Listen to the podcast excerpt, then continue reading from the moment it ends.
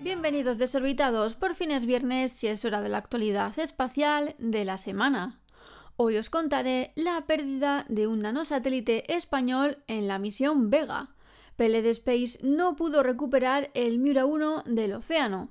La Agencia Espacial Europea y Axiom Space se alían para la exploración espacial del futuro.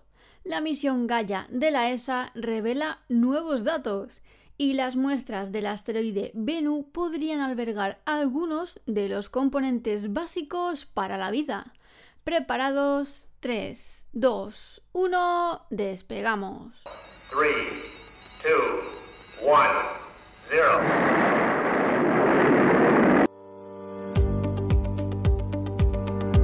El cohete Vega, operado por Ariane Space, ha perdido uno de los tres nanosatélites que formaba el conglomerado de la misión ANSER del Instituto Nacional de Técnica Aeroespacial INTA de España. Pero esta se mantiene operativa y cumplirá su función de observación de la calidad de las aguas continentales de la península ibérica. Los tres nanosatélites del INTA viajaban en un cohete Vega que despegó el pasado día 9 desde el complejo de la Agencia Espacial Europea en la Guayana Francesa, y a bordo del cual iban dos satélites de observación de la Tierra, uno de Tailandia y otro de Taiwán, y numerosos nanosatélites de varios países. Dos de esos nanosatélites, el Anser LDR español y uno fabricado en Estonia no llegaron a salir del cohete.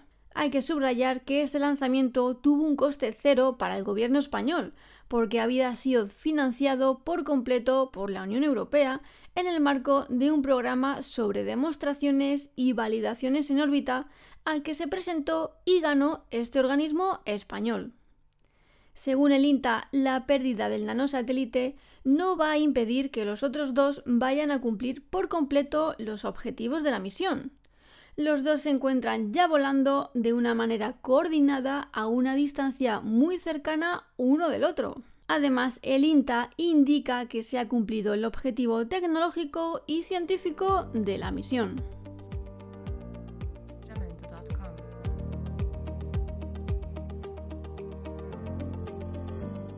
La empresa española PLD Space ha completado con éxito el lanzamiento del Miura 1. El vuelo inaugural de su lanzador suborbital ha demostrado el alto nivel de la tecnología y el conocimiento desarrollados por la compañía desde 2011. El primer lanzamiento ha tenido lugar en la madrugada del sábado 7 de octubre en las instalaciones del Centro de Experimentación del Arenosillo. PLD Space ha cumplido los objetivos primarios de la misión relacionados con el empuje de motor, el seguimiento de la trayectoria o el comportamiento del lanzador. En concreto, el vuelo ha tenido una duración de más de 300 segundos, en los que Miura 1 ha alcanzado un apogeo de 46 kilómetros de altura. Sin embargo, la compañía no pudo completar la recuperación del cohete en el Océano Atlántico, como estaba previsto. Varias embarcaciones, entre ellas el barco Libertad 6, con equipos especializados, acudieron al rescate del cohete tras su amerizaje en el Atlántico. Algunos medios llegaron a anunciar que Libertad 6 localizó al lanzador, pero según reconoció la empresa, el rescate de Miura 1 en las aguas no consiguió redondear el éxito histórico de su lanzamiento.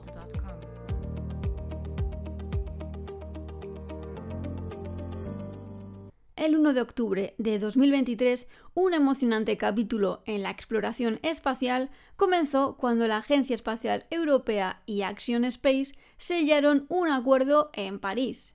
Esta alianza permitirá un futuro prometedor en términos de colaboración en vuelos espaciales tripulados, ciencia, tecnología y comercialización, trazando un camino que llevará a la humanidad más allá de los confines de la Tierra.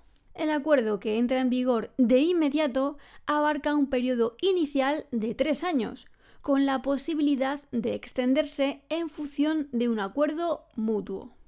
Ambas organizaciones tienen grandes expectativas en esta colaboración, que no solo impulsará los avances en la exploración y el descubrimiento espacial, sino que también fomentará un espíritu de cooperación internacional e innovación dentro de la comunidad espacial global.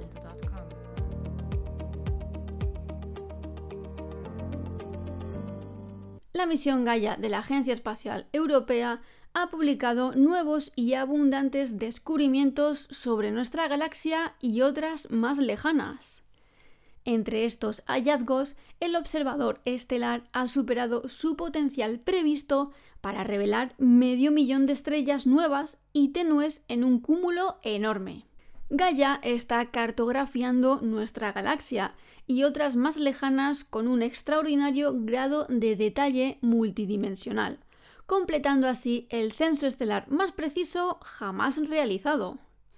La misión está brindando una imagen detallada de nuestro lugar en el universo, al permitir comprender mejor los diversos objetos que lo integran. Partiendo de esta premisa, la última publicación de datos de la misión ofrece muchos datos nuevos y actualizados sobre el espacio que nos rodea. Estos nuevos datos traen consigo emocionantes e inesperados hallazgos científicos que van mucho más allá de los descubrimientos para los que Gaia fue diseñado inicialmente. Así, esta misión nos permite profundizar en nuestra historia cósmica. La tercera publicación de datos de Gaia contenía datos sobre más de 1.800 millones de estrellas brindando con ello una visión muy completa de la Vía Láctea y otras más lejanas. No obstante, esta cartografía seguía presentando lagunas. Gaia aún no había explorado por completo las zonas del cielo con grandes concentraciones de estrellas.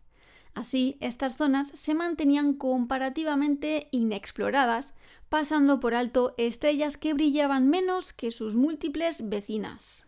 A fin de rellenar las lagunas presentes en los mapas, Gaia empleó un modo especial para cartografiar en detalle una zona más amplia del cielo. Con este hallazgo se ha superado el potencial previsto de Gaia. Las nuevas estrellas descubiertas se encuentran en una de las regiones más densamente pobladas que Gaia ha explorado hasta el momento.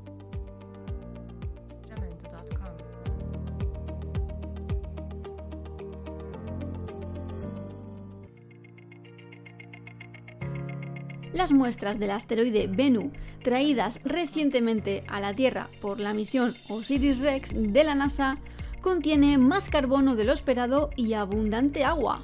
Esto podría significar que los componentes básicos de la vida en la Tierra podrían estar encerrados en esta roca.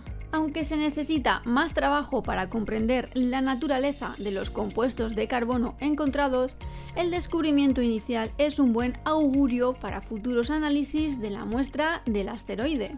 Los secretos que se esconden dentro de las rocas y el polvo del asteroide se estudiarán durante las próximas décadas, lo que ofrecerá información sobre cómo se formó nuestro sistema solar. Durante los próximos dos años, el equipo científico de la misión continuará caracterizando las muestras y realizando los análisis necesarios para cumplir los objetivos científicos de la misión. La NASA preservará al menos el 70% de la muestra para futuras investigaciones por parte de científicos de todo el mundo, incluidas las generaciones futuras de científicos. Como parte del programa científico de Osiris Rex, un grupo de más de 200 científicos de todo el mundo explorarán las propiedades del regolito.